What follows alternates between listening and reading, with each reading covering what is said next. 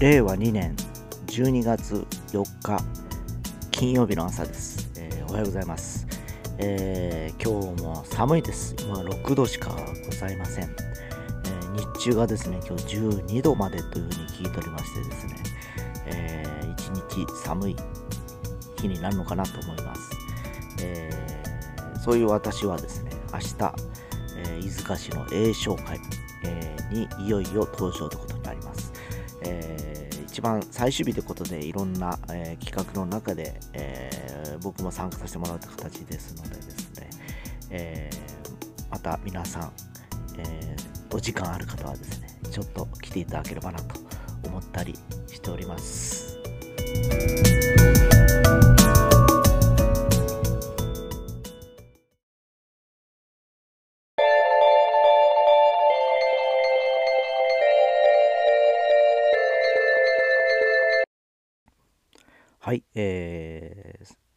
先ほどオープニングでも話しましたように、えー明日栄唱会最終日、えー参加することとなっております。えーでもうあのこの年までですねずっと長い間僕は福岡に住んでいるんですけど、えーそういう祭りがあることを祭りというかイベントがあることを正直知らなくてですね、えーやっぱりあのちょっとやっぱり福岡市近郊とやっぱりちょっと筑豊で若干距離があってたあることもあってですね、えーそういうやっぱりその町のお祭りごととかあまり、えー知らないもんだのもんなのかなと思ったりしてます。でそもそも栄唱会ってどういう、えーお祭りなのかなと思ってですねちょっと調べてみましたらですね明治の初期から続いてるらしくてですね実は今年で137回ということで137年ですよね戦前から続いてるというすごいあの歴史ある、えー要するに飯塚市の中心商店街の歳末大大売り出しのイベントということのようです、えーこの時期だけですね飯塚市のあの街が安さに染まる年末の名物イベントらしく、えー今年も、えーいろんな企画を盛りだくさんに日替わりで実施されるということでですね、えー私はですね明日、えー登場するんですけどちなみに明日ですね、えー催されるいろんな、えー企画内容を申し上げますとですねまずあの均一セールということで3000円均一5000円均一1万円均一でいろんなお店が、えー商品を提供してくれるというのと、えー、栄商会のマルシェっていうのが出るんですけどちょっと気になりますね。でパンパークっていろんなパンをですねそこのあのパン屋さんが出てきて、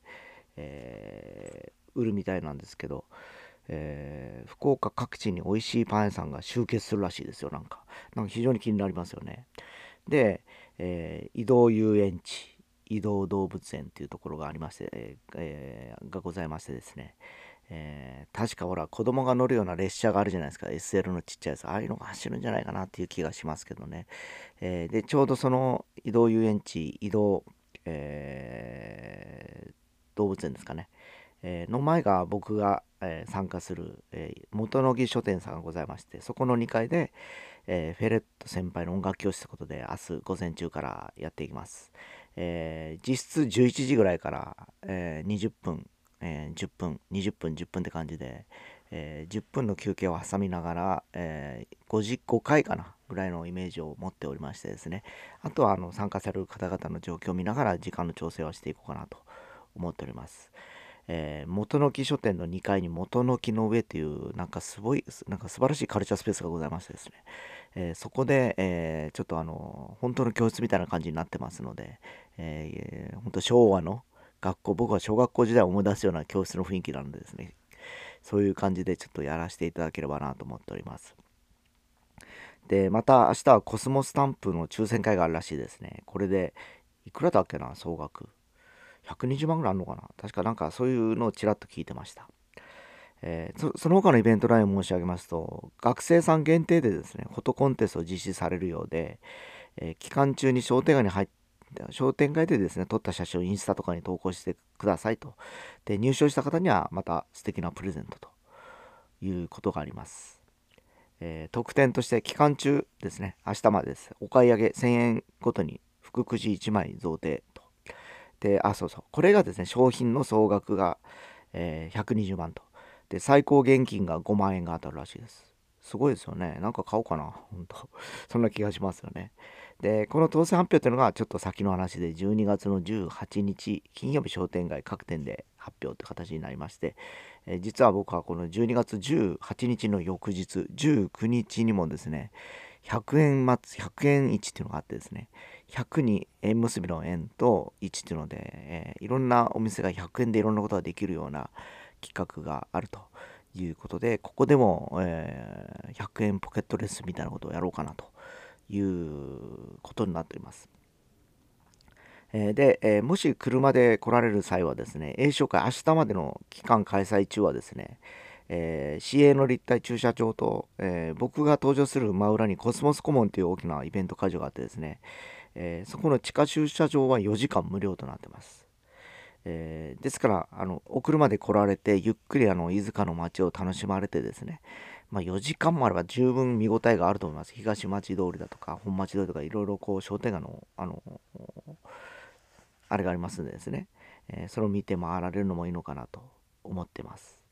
まああの初日1日の方に1日ですかね。僕ちょっと行ってきたんですけど、えー、初日はまだ仕込みっていうかこれから、えー、明日に向けていろんな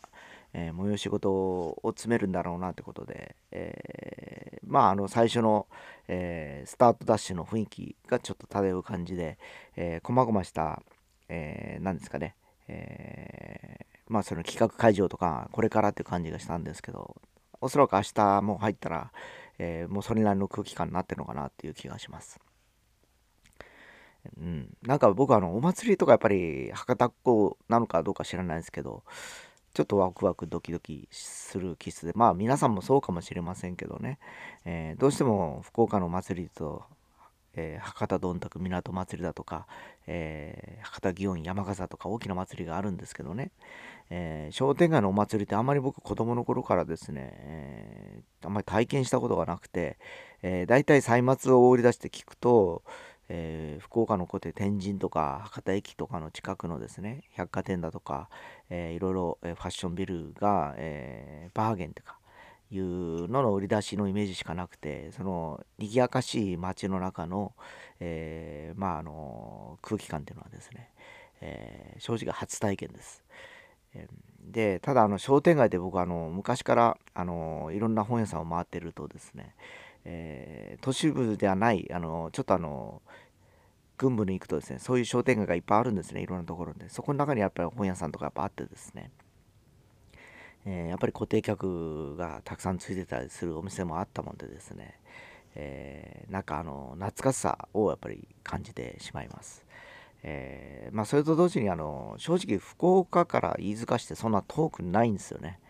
えー、変な話糸島とか宗像の方に行くよりか近かったりします。正直なとこ、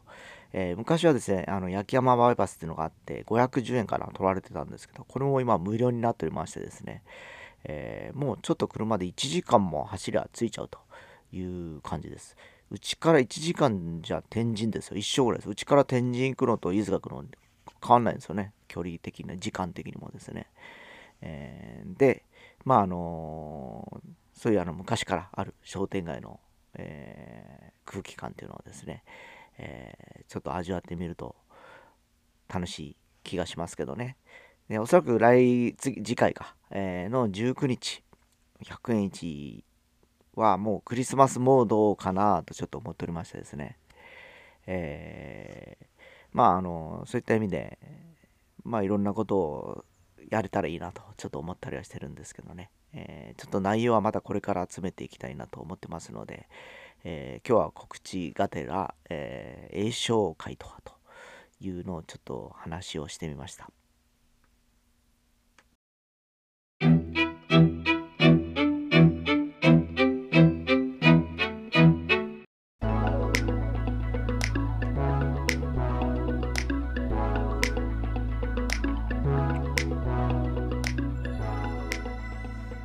はい、えー、昨日はですね、僕は Spotify からの、えー、なんかこう、メッセージが届いたっていうの話をしたかと思うんですけど、えー、それであの久しぶりにちょっとこう、Spotify の中でこう、4カ国に、えー、声が届きましたとか、いろんな人に聞かれましたとかいうのがあってですね、えー、直近のちょっとあの、聴者分析っていうかデータを見てたんですけどここ数日でなんと女性視聴者がどんどん上がったんですね。うん、なんだろうかなと思ったら、よくよく考えるとですね、えー、僕が今、えー、サンレイクカツヤでやってる、えー、ウクレレのチームがいるんですけど、えー、そこでですね、え、とある女性がですね、え、僕とそのフカマックスのポッドキャストの宣伝をしてくれたんですね。え、だからでしょうか、えー、ガッと女性率が高くなっております。え、まあ、あの一瞬、まあ、風が吹いたぐらいで、多分、これからずっと聴いていただけるかどうかちょっとわからないんですけど、あの、基本的にあんまりその音楽音楽したネタばっかりやってないからですね、えー、ずっと同じようにウクレレの話ばっかりやっていけばですね、ウクレレの、え、生徒さんもずっと聴いていただけるかなと思うんですけど、えー、多分まあ、それはもう実際実践でやった方がいいかなっていう気がしますんで、ここではちょっとのらりくらりと、えー、好きなことを勝手に喋ってる感じではあるんですけどね。えー、まあ、あのー、ね、びっくりしましたね、急にあの女性層が上がるって何なのかなと思ったら、思い当たるし、あそういえばっていうことでですね、えー、それまでおっさんばっかりしか聞いてない、えー、内容だったんですけど、えー、今回はですね、えそのエリアの、えカウント、なんていうか、視聴者のカウント数が上がってたからですね、あやっぱりそうかなっていう気もしました。で、やはりあの、その一部の女性が言ってたんですけど、えー、YouTube とかやっぱ画像が出るからですね、ちょっとやっぱり抵抗があったりすると。でも、ラジオに関しては声だけ、音声だけなんで、えー、こうやって僕もそうなんですが、話す方が楽ですよね。別にこう、ジャージ姿で話してても全然映ってないわけですから、えー、声だけ普通にしとけばいいかなという感じじゃないですか。だから、あの、本当 YouTube の編集とかに比べると、このポッドキャストで非常に、えー、楽です。えー、ですから皆さんもですね、いろんなあの、要するに、ボイスログ的な感じでですね、ブログを書く感覚で、僕なんかそうですね、えー、日記とかブログ文章書くのが苦手なんでですね、毎日こう喋ってるのが日記みたいな感じになってる感じなんでですね、え、今スマートフォン一つでこういうことを簡単にできちゃうんでですね、えー、いろいろと発信して試されると面白いかと思います。